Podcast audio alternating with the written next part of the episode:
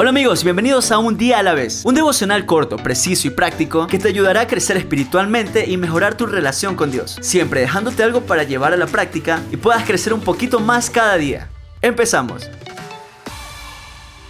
Hola amigos, bienvenidos a este nuevo devocional de Un Día a la Vez. Y como viste en el título de este video, probablemente estemos cayendo en estos tres errores que cometemos al aconsejar y corregir a otras personas.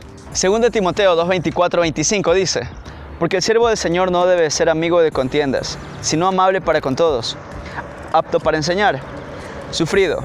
Debe corregir con mansedumbre a los que se oponen, por si quizás Dios le conceda que se arrepientan para conocer la verdad. El siervo de Dios no debe ser esa clase de personas que se enredan en discusiones inútiles, sin sentido y, y acaloradas que llevan incluso hasta otro tipo de cosas. ¿Sientes que esto te sucede muy a menudo? Probablemente estemos cometiendo uno de estos tres errores que te voy a mencionar a continuación. Error número uno, falta de paciencia y amabilidad.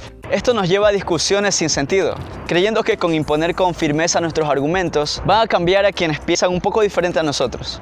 Error número dos, no saber cuándo callar. Nuestra responsabilidad es advertir y exhortar al cambio, pero no podemos insistir en que la otra persona reciba nuestro consejo.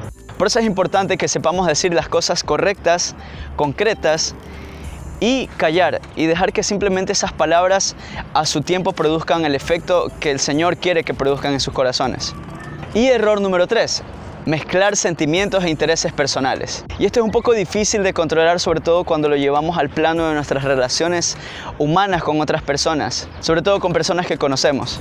Debemos estar siempre dispuestos a ayudar y a corregir a otras personas, pero también tener claro de que aquel que hace la obra transformadora es el Espíritu Santo, cuya labor es convencer al mundo de juicio y de pecado. Toma un minuto para orar al Señor y pedirle perdón si has estado cometiendo uno de estos errores y deja que Él siga obrando en tu vida. Nos vemos el lunes.